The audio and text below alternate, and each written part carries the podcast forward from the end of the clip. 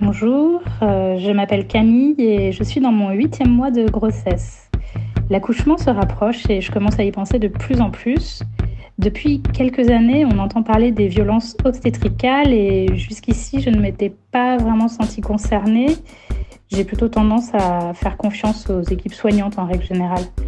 Pour autant, maintenant que le terme approche, euh, je m'interroge. Et si cela m'arrivait, bah, comment je réagirais?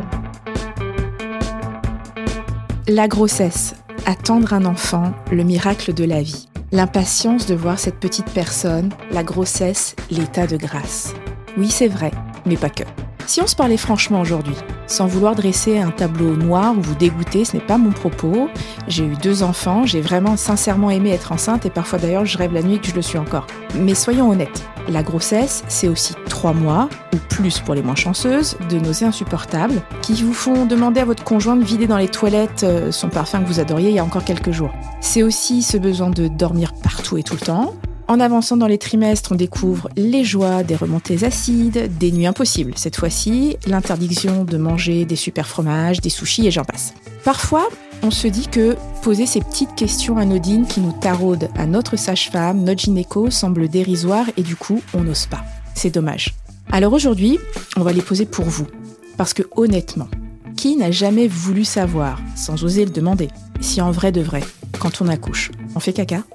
Avec nous pour ce podcast, je reçois Anna Roy, sage-femme, chroniqueuse à la Maison des Maternelles, animatrice du podcast Sage Meuf et autrice de nombreux ouvrages tels que La vie rêvée du postpartum. Bonjour, je suis Dorothée Saada, la maman curieuse qui pour parents cherche comment on fait chez les autres pour vous aider à trouver des solutions avec vos enfants. Bienvenue dans ce nouvel épisode de notre podcast Parents galère sa mère, un épisode grossesse et si on se parlait cash. Bonjour Anna Roy. Bonjour Dorothée. Merci d'être avec nous aujourd'hui. Euh, on va faire un petit déroulé de la grossesse avec des questions récoltées euh, à droite, à gauche, euh, sans lien parfois entre elles. Déjà la première, une grande injustice. Pourquoi certaines femmes n'ont pas juste des petites nausées, mais un vrai, alors j'ai noté le nom scientifique, hein, hyperémesis gravidarum, c'est ça? Oui, exactement. Et qu'elles vomissent dix fois par jour au point d'être hospitalisées. Pourquoi cette grande injustice entre les femmes? Qu'est-ce qui se passe? Ah bah ça, si je le savais, si j'avais la réponse, je serais certainement millionnaire. En fait, on ne sait pas euh, dire pourquoi certaines femmes vont être atteintes d'hyperémésis gravidarum et d'autres rien du tout. Pourquoi d'autres auront des douleurs ligamentaires euh, insupportables et d'autres pas du tout, etc., etc. Euh, ce qui est sûr, c'est que c'est une très grande injustice et que c'est vrai que c'est une très grande souffrance pour les femmes qui euh, subissent ces désagréments qui sont au-delà des désagréments. Oui, parce qu'on on, le dit pas forcément. Bien évidemment, comme je le disais en introduction, on veut pas dresser un tableau noir quand les femmes sont enceintes, mais il faudrait peut-être en prévenir certaines. Moi, je me souviens que j'ai été un peu cueillie quand même au départ par ces, par ces nausées. C'est quand même, ça peut être très, très handicapant. C'est une énorme souffrance, tant physique que sur le plan émotionnel physique évidemment, parce qu'on s'imagine qu'avoir une gastroentérite pendant trois mois, moi déjà j'ai du mal à la supporter pendant 24 heures, donc il faut imaginer sur trois mois ce que ça peut donner, donc c'est un enfer. Et en plus, surtout comme vous savez, on dit les petits mots de la grossesse, ce, terme me rend malade, ah ça m'énerve, parce qu'en fait, bon, c'est des problèmes de bonne femme, euh, vous voyez, un truc. Euh, et donc, en fait, il y a une sorte de oui, ben, c'est normal, tu es enceinte, réjouis-toi, tu es enceinte. Oui, mais non, ça n'empêche pas que ce truc-là est insupportable à vivre. Et donc, vous avez une minimisation à la fois des professionnels de la santé qui entourent ces femmes et à la fois des amis, euh, de la famille et de l'entourage euh, social plus global, en général l'entourage professionnel, par exemple. Donc, c'est atroce, quoi. Vous vivez quelque chose qui est extrêmement dur et en plus que vous ne serez pas tellement ni écouté ni entouré. Donc, c'est une vraie souffrance. Et est-ce qu'on a trouvé des solutions jusqu'à présent pour pouvoir les aider, ces femmes qui en souffrent? Non, très peu. En réalité, euh, on n'a pas de solution thérapeutique efficace. Alors, est-ce que ça vient du fait que c'est vraiment très difficile à régler ou est-ce que c'est parce que la recherche n'a pas mis le paquet sur ces désagréments parce qu'on a considéré que c'était un petit mal? Je pense que la vérité est un peu entre les deux. Ça doit être à la fois difficile à traiter et le fait que c'est des problèmes de bonne femme. Mais en tout cas, ce qui est sûr, c'est que c'est extrêmement pénible et que c'est une souffrance inouïe chez certaines femmes. Ouais, donc il y, y, a certaines femmes qui, qui sont obligées d'être hospitalisées en fait? Alors, il y a des femmes qui sont obligées d'être hospitalisées euh, et il y a des femmes surtout qui continuent leur activité professionnelle alors qu'elles souffrent de ça mmh. parce qu'on ne leur propose pas d'arrêt de travail. Vous voyez, rien que ça. Oui, c'est pas pris en considération. Mais oui, c'est dingue. C'est-à-dire que ah bah oui, bah tu vas gerber trois fois par jour, mais c'est continue de bosser. Bah non, en fait. Est-ce qu'il y a des femmes qui, qui peuvent vomir neuf mois? Et oui, malheureusement, je peux pas mentir. Normalement, la plupart, pour l'immense majorité des femmes, ça s'arrête au début du quatrième mois. Mais il y a chez certaines femmes des, des, femmes chez qui ça va durer. C'est très rare, je vous rassure, mais Mais ça existe, on peut pas le nier. En tout cas, le, truc d'alerte, c'est de se dire, voilà, si je vomis vraiment beaucoup, si j'ai perdu plus de 10% de mon poids, attention, c'est qu'on est en train de basculer dans l'hyperémésie gravidarum. Et là, il faut vraiment que ce soit pris en charge. Quoi. Et si le, professionnel de la santé que vous voyez, sa femme ou médecin n'est pas capable d'entendre, eh ben vous changez de crèmerie, vous allez voir quelqu'un d'autre. Jusqu'à trouver quelqu'un qui soit euh, qui vous entende et d'accord pour, euh, pour vous prendre en charge. D'autres questions qu'on a eues. Euh, alors, la question, c'est sur le fromage. Voilà, le fromage au lait cru. Euh, bah oui. Mais non, mais en même temps, quand on est enceinte, on a des envies. On peut avoir des envies de fromage. Pourquoi, pourquoi est-ce qu'on nous interdit Alors, on nous interdit de manger du fromage au lait cru, on sait bien, euh, la listeria, etc. Alors que depuis, depuis l'aube de l'humanité, les femmes enceintes, elles n'ont pas mangé pasteurisé quand même. Alors oui, non mais ça c'est une question piège, je dirais, parce que je suis professionnelle de la santé et je m'adresse là à une population de gens que je n'ai pas en face de moi. Donc je suis obligée de vous répondre par les recommandations et de vous dire de consulter ce que dit euh, l'Institut Pasteur ou ce que dit euh, le site de l'assurance maladie, enfin des sites voilà sérieux et qui disent effectivement de ne pas manger de fromage cru. Je ne peux malheureusement pas être comme je peux être moi des fois en consultation en face à face auprès d'une femme, mmh. dans lequel je vais lui dire comment on peut adapter, comment on peut imaginer ça, pourquoi on dit ça, et d'elle dans le détail que c'est une prise de risque Est-ce qu'elle est prête à prendre ce risque. Est-ce que voilà. Vous voulez dire que quand vous avez votre patiente en face de vous, bah, toutes les recommandations qu'on nous fait, c'est-à-dire bon, bien sûr zéro alcool, zéro tabac, pas de poisson cru, enfin tous les aliments qui nous sont interdits, vous, pouvez moduler en fonction de la personne que vous avez en face de vous? Je module vachement. Par exemple, pour l'alcool, je suis absolument intransigeante parce que je sais que c'est la première cause de handicap mental hors origine génétique. On plaisante pas avec l'alcool. Et malheureusement, par exemple, on ne sait pas le seuil à partir duquel il devient toxique pour le fœtus. Mhm. Donc là, pour le coup, je vais avoir le même discours dans la vie de tous les jours et avec chacune de mes patientes. Mais sur les problèmes d'histoire de fromage, de lait cru, de nachin, etc., c'est des trucs qui sont plus, presque plus subtils, sur lesquels, effectivement, je peux adapter mon discours, oui, en fonction de la personne à laquelle j'en face de moi. Mais sur l'alcool, non. Là, pour le coup, j'ai le même discours partout. On parle pas beaucoup d'un sujet hein, qui peut aussi être très gênant. Une maman disait qu'on parle pas beaucoup des, des, hémorroïdes, mais en vrai que c'était horrible. et elle posait la question comment on peut s'en prémunir? Ah oui, mais ça, je le déplore vraiment parce qu'en plus, c'est très drôle de parler de trous du cul. Je ne comprends pas pourquoi on ne veut pas parler d'hémorroïdes. C'est vraiment, moi, ça me dérange. Parce qu'on n'ose pas, parce que c'est tabou dans la société, qu'on va pas voir sa sage-femme, bon, bah, j'ai problème d'hémorroïdes. Vous savez, nous, on est toute la journée dans des, des histoires d'hémorroïdes, euh, je dirais très vulgairement, bitchat de cul. C'est notre quotidien. Donc, il ne faut pas être euh, prude ou, ou gêné avec nous, vraiment là-dessus. Comment s'en prémunir des hémorroïdes bah, Malheureusement, il y, a un, gastro-autorologue que j'aime beaucoup qui dit euh, euh, si vous en avez pas encore, vous en aurez de toute façon un jour. C'est-à-dire que des hémorroïdes, de toute façon, chaque personne euh, en aura au cours de sa vie. Donc, il faut être traité quand on les a. Est-ce qu'on peut les prévenir? Pas vraiment. Si, parce qu'on va vous dire qu'effectivement, il ne faut pas être constipé, parce que plus on pousse, plus on risque d'extérioriser les hémorroïdes. Mm. Ça, c'est vrai. Mais en soi, malheureusement, on ne peut pas vraiment s'en prémunir. Sinon, là encore, celui qui trouverait la recette serait milliardaire. Donc, on ne peut pas s'en prémunir. Mais en tout cas, si vous en avez, parlez-nous-en qu'on les traite hein, et qu'on fasse quelque chose pour vous. Parce que ça peut faire rudement mal. Je crois que c'est ça en fait, c'est que les, femmes, ce que je disais en introduction, n'osent pas forcément poser des questions et c'est important ce que vous venez de dire, c'est-à-dire que vous, c'est votre quotidien. Une femme pour qui c'est la première grossesse et qui arrive peut être timide et ne pas oser et ne pas penser que pour vous. C'est ce que vous faites toute la journée forcément, donc c'est... On parle et on adore parler de pipi et de caca, nous les sages-femmes, nous les gynécos. Et si on n'aime pas parler de pipi et de caca, on fait un autre métier, vous voyez. Donc, il euh, n'y a aucun problème sur le fait qu'on puisse parler de ça, nous. Alors, il y, avait une autre question aussi qui nous avait été posée, c'était sur le masque de grossesse. Euh, quelqu'un qui nous disait c'est un sacré truc.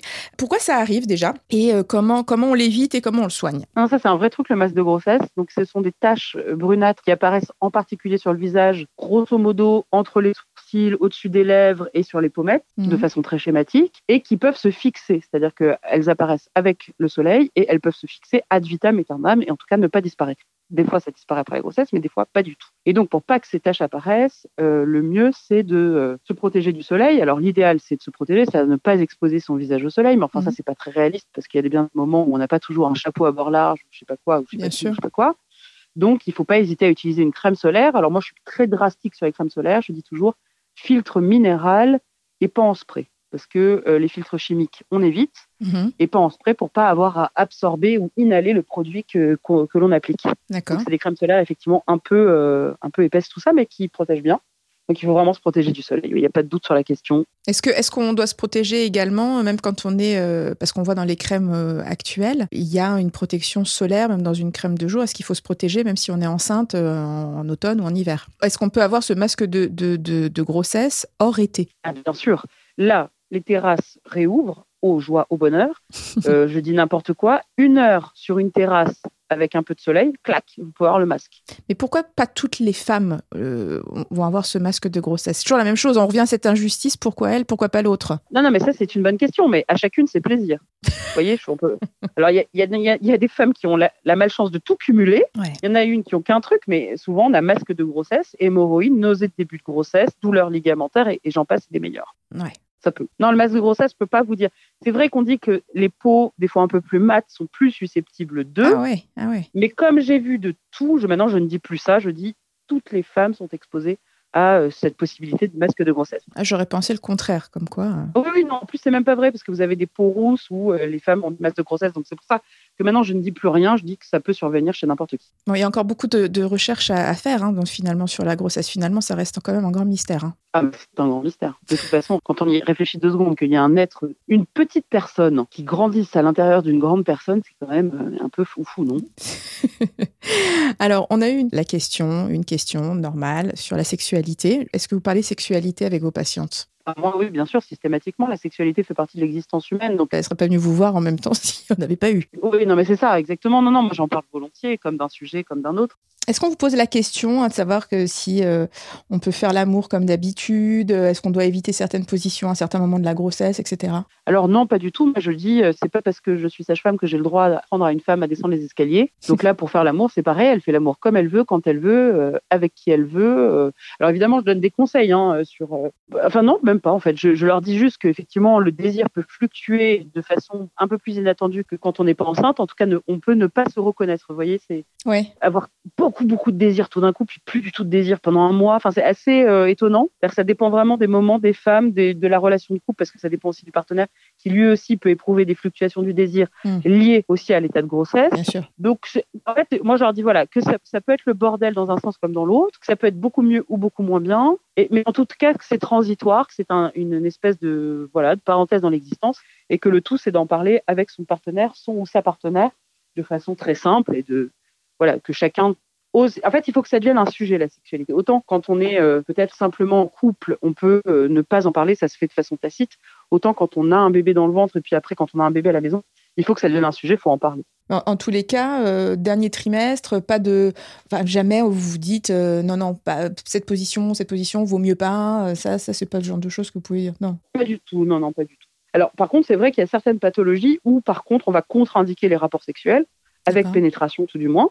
Mais ces cas-là sont rares. C'est sur des cas de menaces d'accouchement prématuré, des placentas bas insérés en tout cas qu'elle ne s'inquiète pas les femmes. Si ce euh, c'est pas le cas pour elle, euh, si on n'a rien dit, c'est qu'il n'y a, pas de problème. Et, cette fameuse légende qui dit, je ne sais plus comment on dit, c'est quoi, euh, faire l'amour à l'italienne, je ne sais quoi, pour quand le bébé ne veut pas sortir, on, dit à la femme, bah oui, faire l'amour finalement ça peut provoquer l'accouchement. C'est vrai ou c'est une légende? Bah, C'est entre les deux, on ne sait pas trop là encore. C'est déclenchement à l'italienne, c'est en fait, alors ce qui est drôle, c'est que dans les autres pays ils disent déclenchement à la française. Ah, bah, c'est pas mal. fin de l'anecdote. Euh, mais en tout cas, ce, qui est sûr, c'est que dans le sperme, il y a des. Alors, il faut déjà que ce soit un rapport non protégé avec pénétration. Et il peut, il se peut effectivement que dans le sperme, il y ait des prostaglandines, il y a des prostaglandines, et que ça puisse euh, favoriser l'accouchement si le col est réceptif à ça à ce moment-là. Hmm. Donc, oui, ça peut marcher, mais il faut encore que le col de la femme et le corps de la femme soient réceptifs à ce moment-là aux prostaglandines.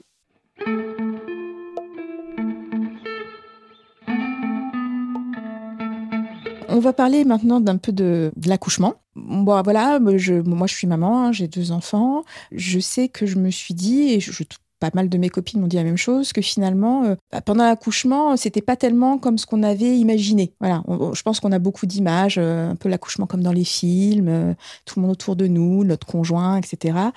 Et j'avais envie de dire aux jeunes femmes, sans encore une fois dresser un tableau noir, que c'est pas forcément comme dans comme dans les films. On est quand même pas mal seul. Moi, j'ai trouvé. pour mon premier, j'ai trouvé que c'était super. Mon, mari était là, il chantait et tout, m'apaisait. Pour le deuxième, il était, il avait sorti son portable, il était en train de jouer à Tetris en me disant ouais maintenant je sais hein, c'est hyper long donc euh, voilà. Pourquoi finalement c'est pas comme comme on a imaginé c'est pas comme dans les films les accouchements? Mais parce que parce que parce que la réalité dépasse toujours la fiction. L'accouchement c'est vrai que c'est un truc assez incroyable parce que pour les femmes en fait je leur dis toujours vous vous pouvez absolument pas savoir comment ça va se passer. Parce qu'il y en a qui souvent il y a des femmes qui n'ont pas confiance en elles. Par exemple qui disent ah mais moi et je leur dis mais des fois on se révèle être des de véritables lionnes. Il y a des véritables lionnes Hmm. qui se révèlent être en fait extrêmement vulnérables, extrêmement fragiles, en ayant extrêmement besoin d'être présents.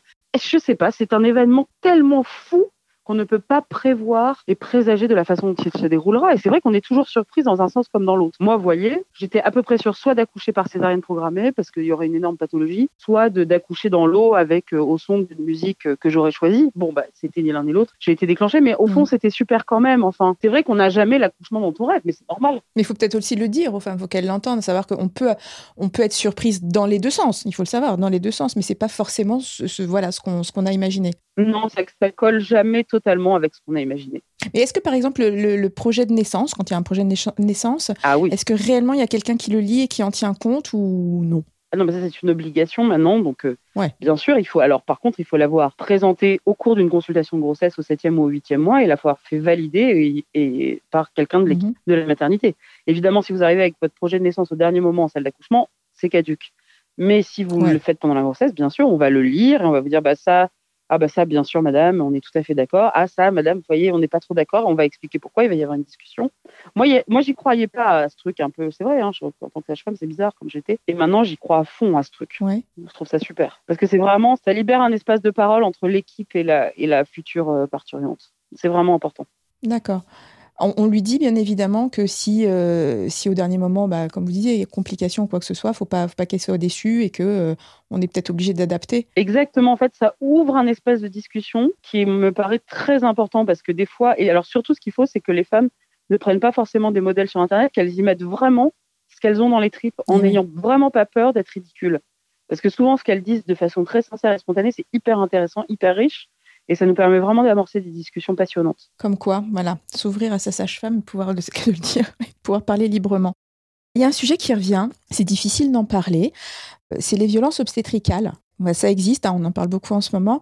Est-ce que vous, vous comprenez que certaines femmes aient peur aujourd'hui et y pensent avant de passer en salle d'accouchement? Bien sûr.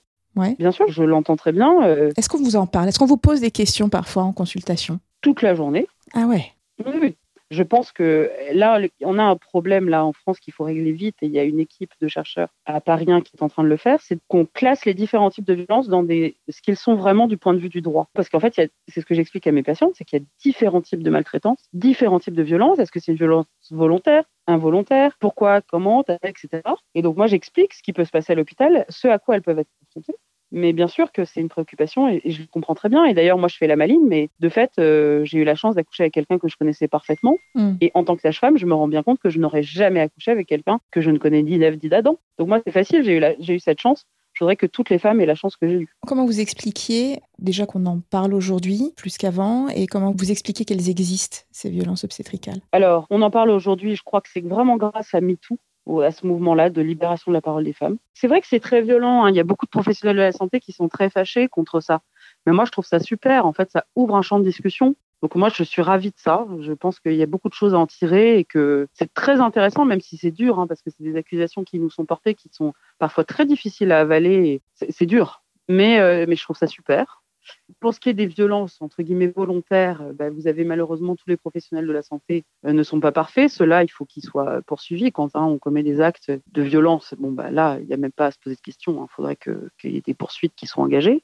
Bon, et puis après, il y a aussi le problème de la cadence de travail à l'hôpital, qui ne nous permet plus d'être dans la bientraitance. Quand vous laissez attendre des heures des gens qui ont besoin d'un antidouleur, quand vous euh, n'avez pas le temps d'expliquer des gestes qui doivent être absolument expliqués parce que sinon c'est vécu comme une violence, enfin tout ça. Il y a à la fois des problèmes de conditions de travail, des questions de personnes, des questions.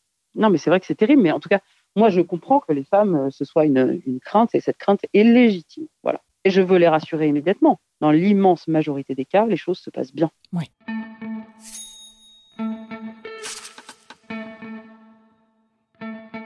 Vous-même, vous l'avez évoqué euh, juste avant, euh, donc vous êtes maman, vous avez deux enfants, c'est ça? Oui, exactement. Voilà, donc vous avez accouché. Est-ce que vous avez remarqué des trucs qui vous ont fait bondir quand vous vous êtes passé de l'autre côté de la barrière, quand vous êtes devenue patiente? Bah, vous voyez, ça m'a permis de mesurer à quel point on était vulnérable et à quel point on est puissante aussi les deux au moment de l'accouchement, à quel point c'est important de ne pas rater ce moment. Et par exemple, il y a une expression qu'on répète tout le temps à, à l'hôpital qui dit on n'est pas à l'hôtel ici, madame. Et je me suis dit, mais en accouchant, je me suis rendu compte, je me suis dit, mais ça devrait être beaucoup mieux qu'à l'hôtel, en fait. On devrait être beaucoup plus choyé, beaucoup Ouais. mieux nourri qu'à l'hôtel, beaucoup. Et c'est vrai que ça m'a. Du coup, maintenant, je suis devenue révoltée alors que je ne l'étais pas avant. Je ne supporte plus l'idée qu'une femme qui vient donner au monde une nouvelle personne ne soit pas traitée comme un demi-dieu. Ça, ça m'est insupportable, vous voyez. Je veux que la chance que j'ai eue moi en accouchant, que toutes les femmes aient cette chance, parce que j'ai pas eu un accouchement extraordinaire sur le papier, vous voyez. Mais ça m'a donné une force intérieure et une, espèce de, de joyeuseté énorme. Et c'est grâce à l'accompagnement que j'ai eu. Je le sais. Il y, a des différences dans votre, dans votre pratique entre avant et après, justement, votre, votre propre parcours de, de femme enceinte et de maman? Je pense que je suis moins bonne sage-femme parce que je, pourquoi bah, parce que j'ai plus du tout la même disponibilité psychique et physique que j'avais ah, avant. Ah C'est-à-dire que là, euh, bah, j'ai envie de retrouver mes enfants. C'est terrible à dire, hein, mais euh, des fois, j'ai envie d'aller retrouver mes enfants. J'y pense aussi. Vous savez, quand vous avez votre fils qui a la gastro, euh, qui est coincé à la maison, bah, vous y pensez. Vous n'avez pas forcément la même disponibilité psychique.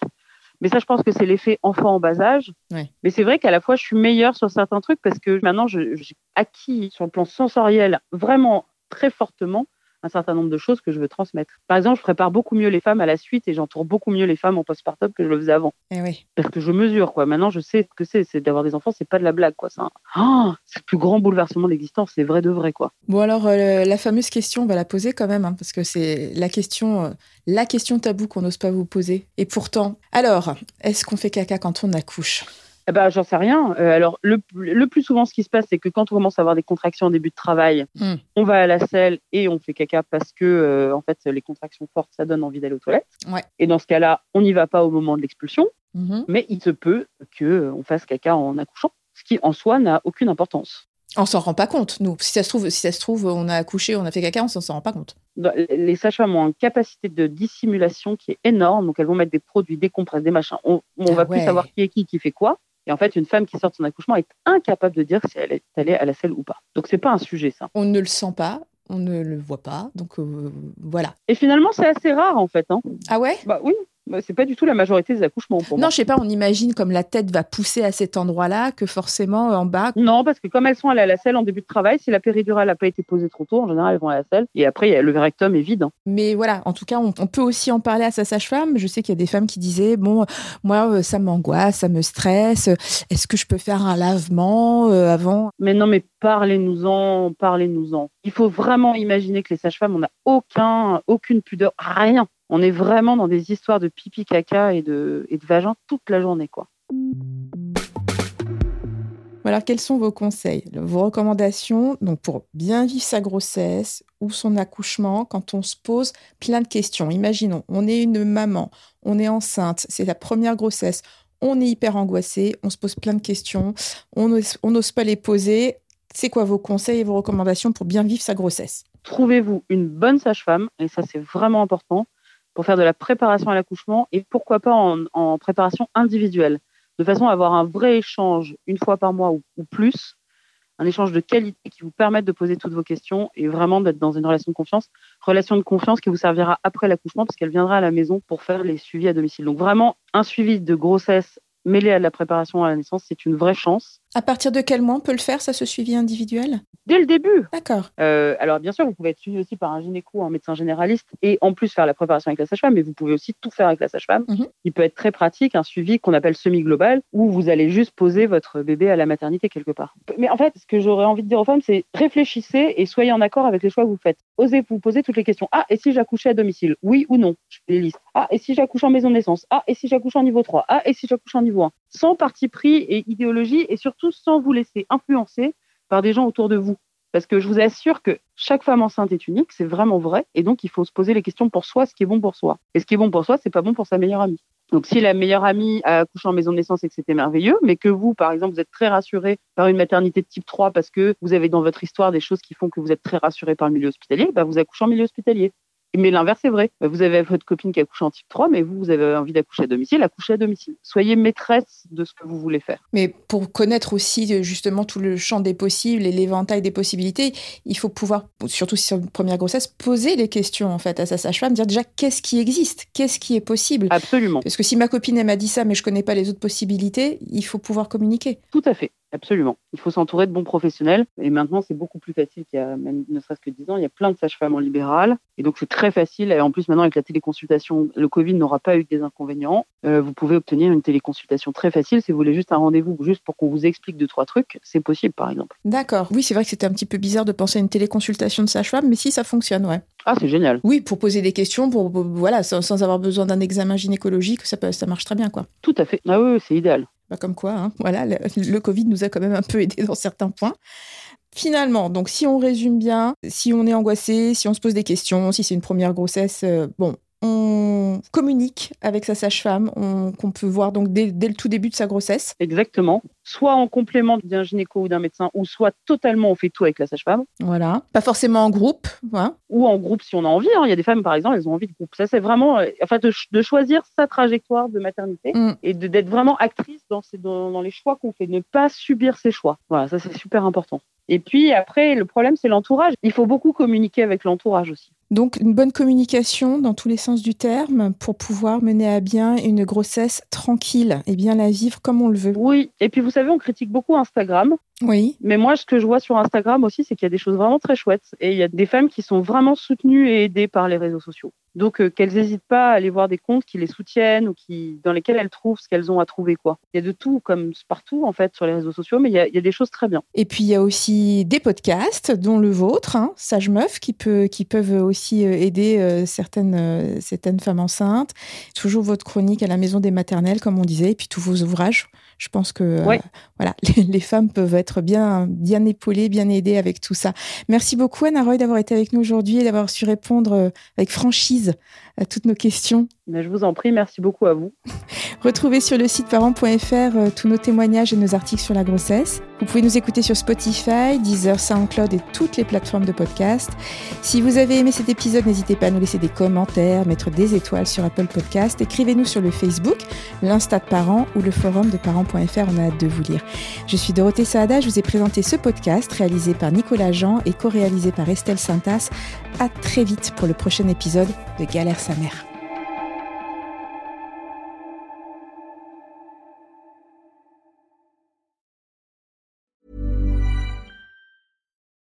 This is the story of the one.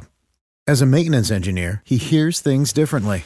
To the untrained ear, everything on his shop floor might sound fine, but he can hear gears grinding or a belt slipping. So he steps in to fix the problem at hand before it gets out of hand and he knows Granger's got the right product he needs to get the job done, which is music to his ears.